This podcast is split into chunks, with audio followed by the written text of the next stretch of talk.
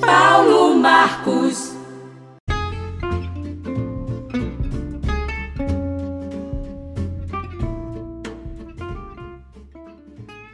O Memória do Rádio Cisaleiro está no ar. E hoje a gente vai falar da rádio comunitária Valente FM, da cidade de Valente, no estado da Bahia. Fundada em fevereiro de 1998, a Rádio Valente FM foi uma das primeiras comunitárias da região cisaleira e, por isso, sempre foi referência dentro do movimento de radiodifusão comunitária. A emissora já teve características de uma transmissão regionalizada, mesmo mantendo o enfoque local. A cobertura jornalística era ampla, com divulgação de notícias das cidades de São Domingos, Santa Luz, Retirolândia, Conceição do Coité, dentre outras. Mas agora está um pouco mais restrita ao município. Quando foi criada, o país vivia uma grande movimentação pela democratização da comunicação e acabou eh, participando a própria Rádio Valente FM do movimento de criação da lei que instituía a modalidade de rádio comunitária. Algumas entidades na época então da sociedade civil se organizaram, como a PAEB Valente, igrejas, sindicatos, trabalhadores rurais e discutiam esse projeto de implantação da rádio há mais de dois anos. Então, com a chegada da lei de radiodifusão, implementaram, colocaram a rádio no ar. Os preparativos para a implantação da rádio foram coordenados pelos representantes da APAEB. E nos primeiros dias de irradiação, a rádio chegou a alcançar um raio de quase 100 quilômetros com boa qualidade. Hoje a emissora atua dentro do município com transmissor de 25 watts e com em 104,9 MHz. O jornalismo da Valente FM começou em abril de 1998 e foi planejado para ter notícias locais, regionais, estaduais e nacionais, mas principalmente as locais. Inicialmente, ainda sem muitas críticas e cobranças ao poder público. Eram mais notícias policiais sobre realização da sociedade civil e acompanhamentos de reuniões. No final do ano, no ar, a, no final ali do primeiro ano no ar, em 1999, começou a investigar a administração pública em função de comentários sobre corrupção que circulavam na cidade de Valente. Investigar erros, falhas e até mesmo desvio de dinheiro público começou a ser rotina da rádio. Enquanto o processo de outorga da rádio era travado no ministério, a Anatel, agência fiscalizadora do governo, cuidava de calar a rádio. À medida em que o jornalismo foi se tornando mais crítico e fiscalizador, a fiscalização foi se acentuando.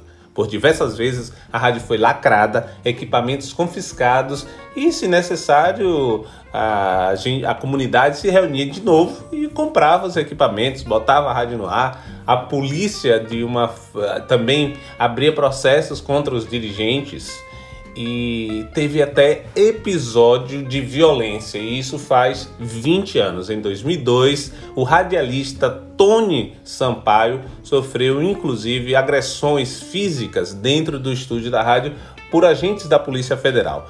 Tony, para o livro Os Rádios Jornalistas, falou comigo naquela oportunidade, em 2009, sobre esse episódio. É, mas você ainda vê muito problema. Então, acho que perseguição às rádios comunitárias, a violência contra rádios comunitárias, isso realmente chocou muito, né? Porque você nem, quando você começa a entrar no rádio, você nem pensava que, que era tudo isso que você ia passar. Você está lá do, né? Exatamente, né? Eu não imaginava que ia passar, quer dizer, que ia ser agredido ao chamado por estar numa emissora de rádio, né? Falando numa emissora de rádio quando não estava xingando ninguém, tocando uma música lá na boa, aí você de repente ser surpreendido, o cara ali batendo. 99. É, exatamente, isso foi não, em 2000 e 2002, se eu não me engano, foi, foi 2002. Quer dizer, a, a Valente FM não tinha ainda é, não, tinha autorização. O que, é que aconteceu? Você chegou a ser animado. Exatamente, quer dizer, os caras nem se identificam. Você estava aqui na rádio. Porque estava na rádio, né? Quer dizer, nem se identificar. A gente já estava assim, né? Nessa coisa mesmo de correria. Até eu chegava, a gente corria às vezes, porque para não perder o equipamento, que é caro, né? Você não queria perder isso, você não queria também é, sofrer processo, então você foge mesmo, né? Da Anatel. E aí acontece que chega um dia que nem se identifica para você também. Mas né? foi nesse prédio? Nesse prédio aqui, na, no bairro Santo Inês, Não, no bairro Emílio Simões, Rua Santinês, número Depois 46. a rádio foi pra lá. Depois foi pra lá, depois voltou pra cá novamente. Entendeu? Então, quer dizer, você passar por isso, né? No caso, foi depois disso que foi pra lá? Hum, Não, tava aqui ainda sem autorização, aí passou por isso. Né? Aí depois a rádio. A rádio teve sem autorização lá também, sem outorga lá. Mas depois disso, desse acontecimento, é que foi pra lá. Foi, foi pra lá. A rádio chegou e pra lá depois Porque vocês ficavam abertos, sem segurança. É, exatamente. E muito longe do povo também. Então, você, você passa por isso, você Você fica. chegou a pensar em desistir? Rapaz, você. Teve momentos sim que a gente, é, toda a equipe, não foi nem só eu, toda a equipe aqui comentava que era difícil realmente ganhar uma briga daquela, né? Com você vê o governo com as suas.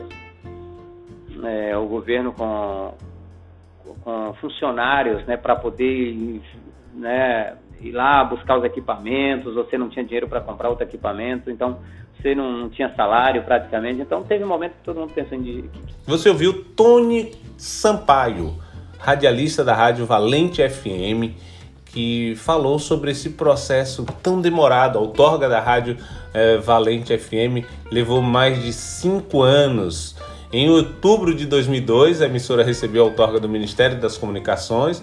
O processo ainda não estava concluído aí, porque levou mais um ano eh, de, de uma autorização provisória, enquanto a matéria não era votada pelos deputados no Congresso Nacional.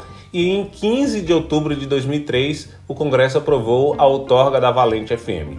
A rádio comunitária levou cinco anos de luta para conseguir o seu processo de outorga, mas no ar. Não foi uns cinco anos esperando o Ministério autorizar. Ou seja, foi a luta pela democratização do ar, uma, um fato histórico aqui da região cisaleira, que começou lá em Valente em 1998 e aqui no Memória do Rádio é para isso, para a gente entender, saber, conhecer o que aconteceu nesse período dos mais de 100 anos do rádio no Brasil.